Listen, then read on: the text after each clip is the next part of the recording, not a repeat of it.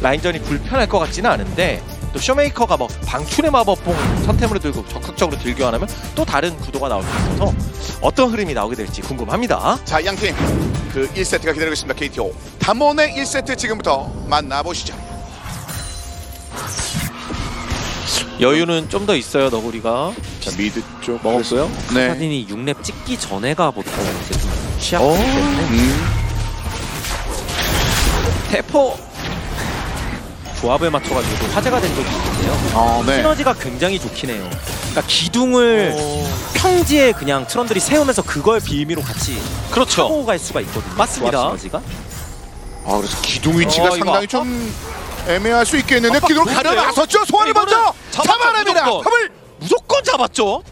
이거는 에이밍이 끌리는 거는 뭐 충분히 대응이 가능할 것 같고 그래서 그래서 바로 이렇게. 이 아래쪽을 물었는데요. 투신을 캐치를. 물었습니다. 아, 아 좋은 컨비네이션. 와 진짜 깔끔했어요. 방금. 눈에 확확 들어옵니다. 준비된 걸 그대로 보여주는 듯 보이는 참원입니다. 맞아 떨어지고 있어요. 주관 상황 상당히 좋은데요. 킬 탑에서 한 번, 바텀에서 네. 한 번, 교까지. 그러면서 이런 게 필요하거든요. 원래 카사기랑. 네. 그러니까 다른 쪽에서 오히려 성과도 내고 탑들도 합류하는 위치를 봤을 때 카밀이 근데 체력이 너무 낮은 게 그렇죠. 느낌인데. 좀 네. 많이 맞았는데요. 그러니까 담원도 좀 이거는 쉽진 않아요 지금 구도가. 자, 그래서 일단은 모아 보는데요. 일단 적군화에 어, 안쪽으로 들어가면서 근데 베리 사이서고 이 어쩌청 그러면서 먹고 잡구나 오, 뒤쪽 예. 이동 이거 튀면 필수가 없습니다. 좀 견제하면서 모이기 직전에 이런 식으로 체력만 좀 갉아주고 있는데 예 트런들 전면 없거든요. 넘어왔. 뒤로 넘어왔는데 캐년은 아 일단은 끌고 어. 가는군요 베리. 베릴이 과감하게 선전면 쓰면서 랜턴각을 만들어줬죠. 그렇죠. 트런들한테. 이거 질리언 결국- 순간 이동 있어요. 네. 그래서 용은 네. 자꾸 빠집니다. 이건 잘 먹었고요. 결국 이드가 용- 음, 일단 지금 당장 밀린 건 아니에요. 어떤 매치업이 나오든 간에 주도권을 가지기는 힘든데 카사딘이라는 픽을 꺼냈잖아요.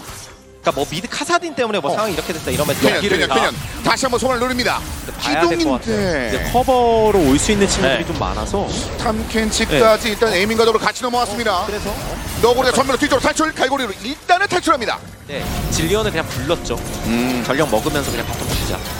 그래서 확실하게 그냥 뭉치는 선택을 했고 그래서 아래쪽에 조금 더 네. 힘을 좀 심어줍니다. 지금 뭉쳐서 싸우는 구도가 되면 KT가 좀 유리하니까 와, 그러니까 KT도 와 이거 그냥 치다가는 쓸릴 것 같은데. 그렇죠. 양방향 네. 덮치기 상대가 할 것 같으니까 어, 그래서. 그래서 눈치 보면서 포지션 잡. 야 이거 우리가 쳐야 치긴 쳐야 될 것 같은데 이거 3스택 주면 곤란한데라는 네. 맞습니다. 생각을 하고 있는 것 같죠? 그리고 이런 과정에서 베릴이 체력 관리가 조금 안 된 건 맞고요. 자 그래서 용을 아 캐스입니다. 먼저- 먼저 쇼메이커 캐리어 뒤쪽에 먼저 치는데 에이밍을 먼저 쳤고요. 먹었고요. 사용 아, 성공! 네. 성공! 네. 네. 그런데 뱃속에 들어가 있고 그 다음에- 접근하에 2차 소환 쪽 쫓아내면 갈고리 발사. 소환 전면 썼어요. 캐니언을 쫓아내면서 드래곤 버스트 한 게 되게 좋았어요. 사이드 운영에 힘을 실어줄 것 뭐, 그리고 같고요. 캐년 쪽으로 돌린다면 뭔가 바텀 쪽입니다. 잡아먹으러 소환 올것 쪽이요. 같은데요. 포탑을 끼고 버텨보려고 해도 네. 이거 두 명을 막기가 너무 어렵거든요. 그리고 캐년이 그냥 빠졌고 그렇죠. 그리고 여기서 무슨 KT가 바로 바론을 칠 수 있냐? 그게 아니죠. 네 안 들어갔죠? 이러면서 그냥 밀고 갑니다 이렇게 거리 유지를 굉장히 잘했어요. 또 미드 쪽에서. 골드게스타 조금 만들고 있는 가운데 용 쪽에 대한 집중하고 있는 KT 그 언급하신 탑 쪽을 밀고 그러니까 있는데요. 예, 이게 카사딘뿐만 아니라 일종의 그 스플릿 조합이라고 할까요? 그런 친구들 상대할 때 이러니까 드래곤이 중요한 거예요. 원래 드래곤을 먹어 못 낯선 나가네요. 상대니까요. 그리고 네. 탑 쪽 이거 뚫리죠. 계속 얻어맞는 그림이 나오는 것 같은데요. 담원이 첫포탑 아, 두 개 내주고 그럴 때도 담원이 생각이 궁금하다라고 말씀드린 게 어쨌든 드래곤 쌓아놨고 그러니까 이렇게 부드럽게 가고 유리할 때 가야 힘이 생기는 거죠. 노려보는 건데요. 역으로 치는데요. 그리고 역으로 칩니다. 그러면서 다른 쪽도 뚫으면 그만이다인 것 같은데. 너구리 하나 잡으려고 다섯 명이 다 있는데 이걸 잡아야 되는 거 아닌가요? 어, 이거를 이렇게 이러면 KT가 지금 결단 내려야 될 것 같아요. 지금 너구리 잡았을 때 어? 근데 구멍이 이렇게 뚫리는데요. 깨지고 미드 2차까지 압박은 당하거든요. 그리고 도망갈 것 같고 너구리가 죽어 있을 때 어쨌든 치고 나가서 성과 내야 될 것 어? 같은데. 쇼메이커 더 갑니다. 들어요. 나 나 16 카사딘이야 도망갈 수 어디 있어. 가지 마. 무조건. 예. 아롱 가지 마 이런 거. 그렇죠. 시간 끄는 거죠. 네. 그렇죠. 어 무한으로. 뛰네요. 거의 무한으로 뛴다. 네. 그리고 오! 오히려 앞으로 어? 역으로 앞으로 역으로 네. 역으로 역으로 그래서- 번호 불렸죠? 예, 번호를 너네 시간 타격 끄면 끌고. 다음 어떤가요? 끌고 그리고 점프! 주시 쪽도. 오! 1대 에이밍도 아, 3 아, 에이밍도 가는 위험해요. 에이밍도 위험해요. 근데 에이밍이 우리 쪽에서 와 에이밍 미친 아펠리우스! 장군님 와이 위기에 지금 어 이거 이거 예 서로 일단- 백도어 싸움하면서 좀 치열해요 이거 일단 더 정면으로- 밀거든요? 정면으로 안 된다.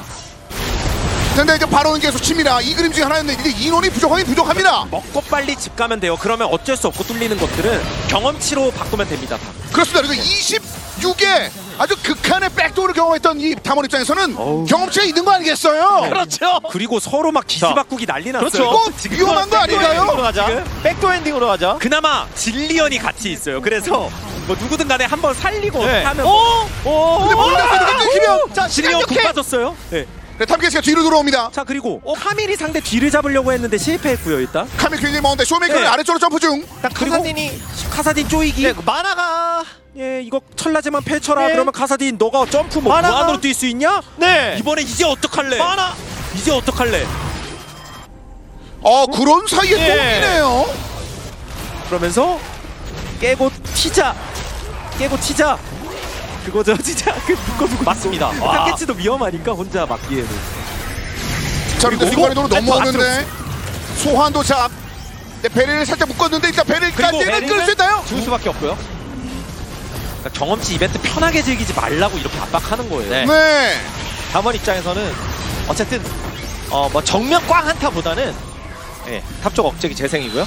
그러니까 경험치 비해할 때 서버라도 흔들어놔야죠. 그렇죠. 비스듬히 찌르고 들어가는 막 그런 것들이 필요할 것 같거든요. 갑자기 카사딘이 팍 밟아버린다든지 카밀이 갑자기 기- 기습적인 어. 너 우리 정면 어, 어디 쪽? 예. 근데 비스듬히 찌르면서 이렇게 좀 깨고 히트앤런으로 하다가 바론을 담원이 먹어요 그렇죠. 네. 그 시간까지 그런 게 끊어야 필요해요. 됩니다. 이렇게 억제기 깨면서 원래 사목제기를 좀 당연히 유리하다고 보는 게 맞는데 이렇게 하는 게 낫고 담원도 무조건 먹어야 되는 게 맞고 그러니까 담원이 이러저러해도 유리하고 주도권을 가지고 있다고 보는 게 맞습니다. 뭔가 먼저 선택할 수 있는 건 맞는데 진짜 조금이라도 핑크타면 그냥 한 방에 다 날릴 수 있어서 그리고 KT 입장에서는 억제기 지금 또 리드 억제기 젠 20, 20여 초 남았거든요. 워낙으로 네. 예. 이번 스플릿 이상한 장면들도 많이 어. 나와서요. 정면으로 뭐 뚫어버리는 게 너무 힘드니까 그래서 이거는 KT 입장에서 계속 흔들자 저기 또 깨자 네. 억대기 툭툭 히트앤런 억대기 계속 깨자 그리고 발언에 더해서 삼억제기는 또 엄청 강할 수 있어요 그건 느낌이 또 다르잖아요 그렇습니다. 네, 이게 슈퍼미니언 떼거으로 그렇죠. 나오면 삼억제기 플러스 또 이제 쌍둥이 포탑을 뭐 하나라도 깼냐 맞아요. 두개 낫겠냐 그러니까 속도 에이밍도 못 됐냐 뭐 이런 거에 따라서 좀 달라지기도 하고 바른 버프 타이밍에 최대한 이용해야죠 자 담원 아 조금 조금씩 네. 내려오는데. 이거는 진짜 이겨야 되는 경기라고 생각하고 있을 거거든요 맞아요 그때 에이밍이 좀 많이 강하긴 해요 그러니까 최대한 천천히 완벽하게 자 억대기 탔겠다 시간 맞춰서 깼습니다. 네. 그리고 왔어요. 웨이브가 아래쪽도 오고 있고 미드는 일단 도착했고요. 이럴 때 툭툭 치는 것도 중요합니다 그 쌍둥이 툭 이렇게 평타를 툭 이렇게 치는 것도 근데 캐논이 형, 어, 그리고 랜터 닦고 뒤쪽 에이밍 쪽에 달려들긴 어려워요 담원이 어, 자오 그래서 에이밍 에이밍이 들어와, 에이밍이! 근데 에이밍이 앞전 들어와. 뺐으면서 월간 포. 툭 빠졌어요 오, 진영 너무 툭 놀랐죠? 빠졌는데. 자 일단 오 어, 그러면서 아, 뒤쪽에 함께 그렇죠. 쇼메이커. 비스듬히 들어갔어요 근데 비스듬히 에이밍이 잘 아직 있긴 한데 근데 위쪽 위쪽 소환이 전입니다. 소환이. 아, 와 트리플 쇼메이커. 킥 아, 눈 쇼메이커 떠보니까 에이밍 혼자 눈 떠보니까 아! 네, 와 이거 제대로 들어갔죠 에이밍이 앞전면 써서 들어간 타이밍에 상대 마무리 못했어요 와야이 야이 아, 한방 터졌습니다. 쇼메이커. 담원 한번 게임 오버가 뛰어집니다. 이렇게 넥서스가 파괴됩니다. 제제. 탐원입니다.